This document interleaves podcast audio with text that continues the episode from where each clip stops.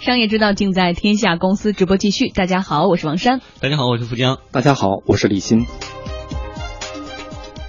接下来我们一起来关注宋城景区推打赏旅游，一场演出你先看完再决定给多少钱，或者是要不要给钱，这样的方式吸引您吗？最近啊，杭州宋城景区推出了打赏专场活动，游客呢可以免票入场观看演出，看完之后再付钱。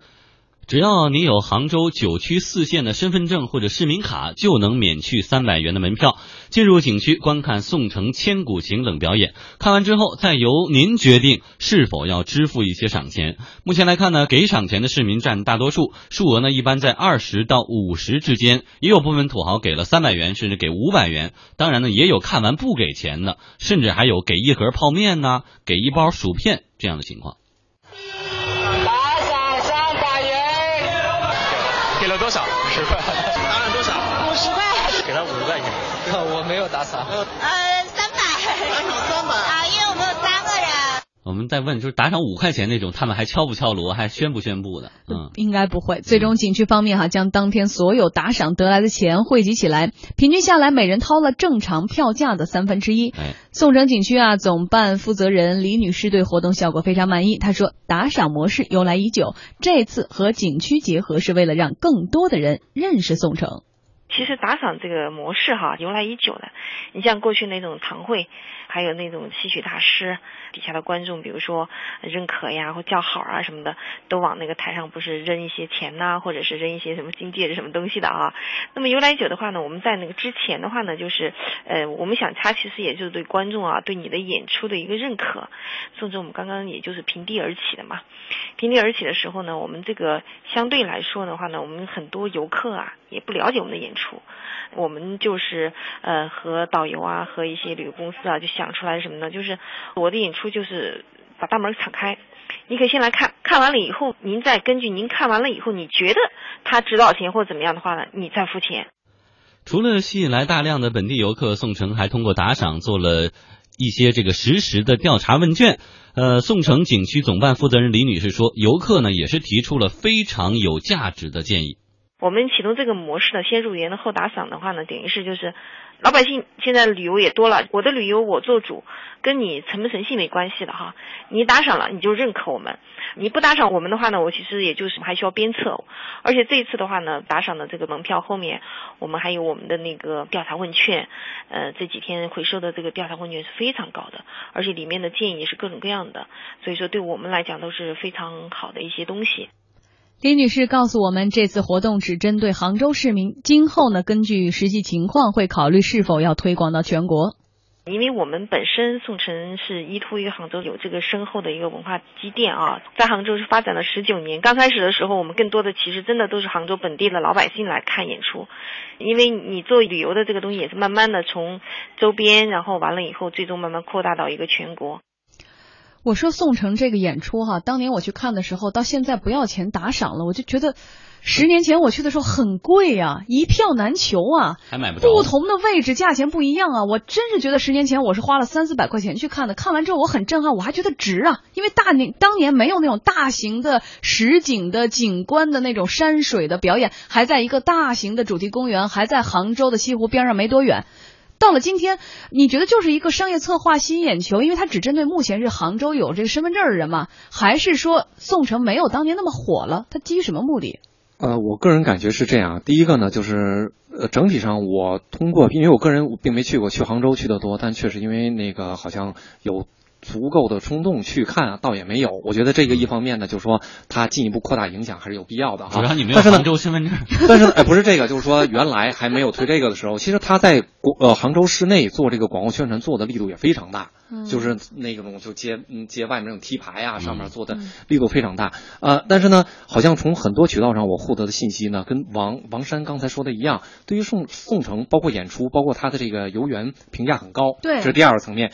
第三个，我觉得呢，这一次做营销呢，理论上讲呢，跟他此前收费啊，或者他的客流量应该没有直接的关系。原因是，他只是部分的这种场场次。有演出的这个场次，然后呢，在一定的时段内，大概几几天的时间吧，三千张票吧，然后针对杭州的市民，它这个显然是个推广，是一个让利本地居民的一个推广，它不影响它的主要的这个客流，从外面来的旅游团过来的，所以在这个层面上呢，一般我个人的原则是这样哈，就是说，当一个服务的，包括旅游景点，包括服务机构，它让利给顾客的时候。因为你是占到便宜的，不管是本地的居民还是将来给全国的居民，你占到便宜，你用了三分之一的这个费用就看到了这个，他是想推广，但你个人确实又实惠。这种呢，只要不与这个社会的这基本的风俗相违背，这种营销我觉得都是正面的。但是呢，唯一这一次呢，我看新闻里面，我觉得唯一有一些感觉上不太舒服的地方是什么呢？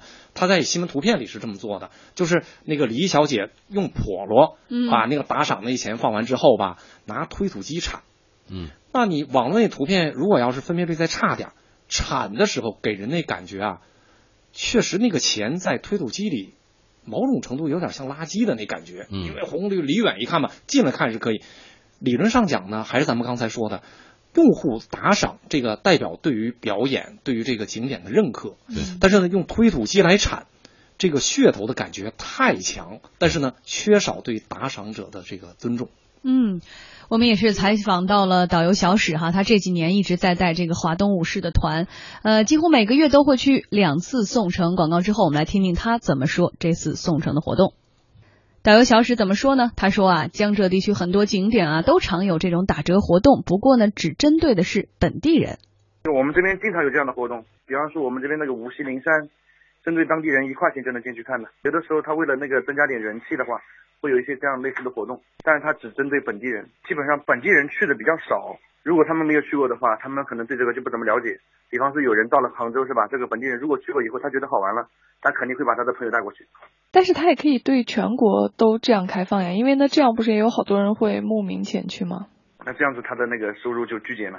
在做到营销的同时，他肯定也不会影响他太多的收入，因为基本上说句实话，到宋城去玩的人基本上没有本地人的。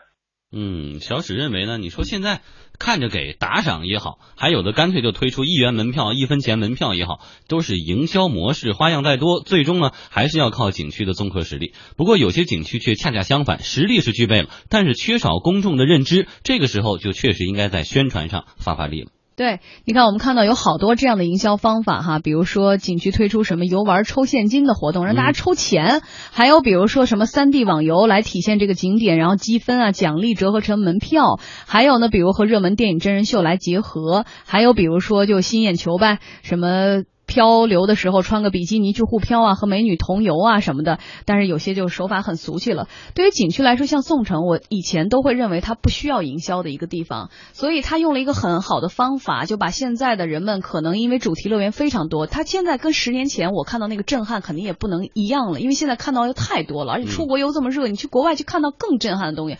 所以说他怎么样营销呢？你看这方法多好啊！杭州市民。应该不是它的主要的这个游客来源，所以不会影响它的这个消费。而这个不打广告，所有的主流媒体都在帮他宣传。是的，这个呃，我觉得呢，就是宋城，无论它比如此前此后震震撼力有什么区别，一个知名的这个景区，它这个宣传应该是持续升温的。那此前呢，我印象比较深，就是好像去年还是前年那个岳阳楼，嗯，岳阳楼当时就搞了一个去年吧春节搞了一个这个也是做营销的活动，是你。背诵全篇《岳阳楼记》，对，然后免票去参观。哎呦，我觉得这个确实是一个相对比较高端的、嗯、比较高品质的这个自由营销方法。为什么岳阳楼的知名度应该显然比宋城要高吧？嗯、对吧？虽然它的楼可能也是新修的，对吧？但是呢，它的这个渊源、历史典故上，但它这么做了以后，那你想想，它的性质其实是一样，但是它的这个。叫路分，咱们说那个古玩嘛，古玩就叫路分，确实很高。那宋城理论上也有这个特点，我觉得它现在的这个影响力呢，未必比原来差。为什么呢？临安的这个宋文化在杭州是唯一能够承载的。但是杭州临安除了西湖周边的几个堤啊什么之外呢，其实看得不到。比如说它现在新开发那个南南宋御街，有一些，但感觉上还是现代的这种步行街嘛。所以宋城在南宋文化这块的呈现上，我觉得永远都有持久力。但即便是这样，连岳阳楼都有这种策划，那显然它的这个应该持续的往这个方向发展，所以我觉得这应该确实应该值得鼓励。比起传统的这种直接的广告硬广的方式，肯定这样的一种策划或活动，如果做得好，是更吸引眼球，而且成本更低，传播效果更广、更高效的。那你人文肯定是这样，但如果要自然，比如说我印象比较深的就是成龙，比如他爸、嗯、爸爸去哪儿，对对对，他靠的是一种有亲情的、有感情的自然风光的这个融入，那么让我觉得，哎，成龙这个地方，因为三年以前我好像没听说过，嗯、三年之后我开始好像朋友也去，我也知道，但是他用这个方法传递给我，他的这个山水其实是有感情的，而且是心情，在这种营销的这个包装下呢，他对我产生了直接的触动。嗯、呃，而且呢，对于现在不论是有名的还是初出茅庐的这些新的景区也好、公园也好，都需要这样的营销。但是营销的手段或者是技巧，这个呈现出来的效果可能就各不相同了。是的，所以真是需要多动动脑子。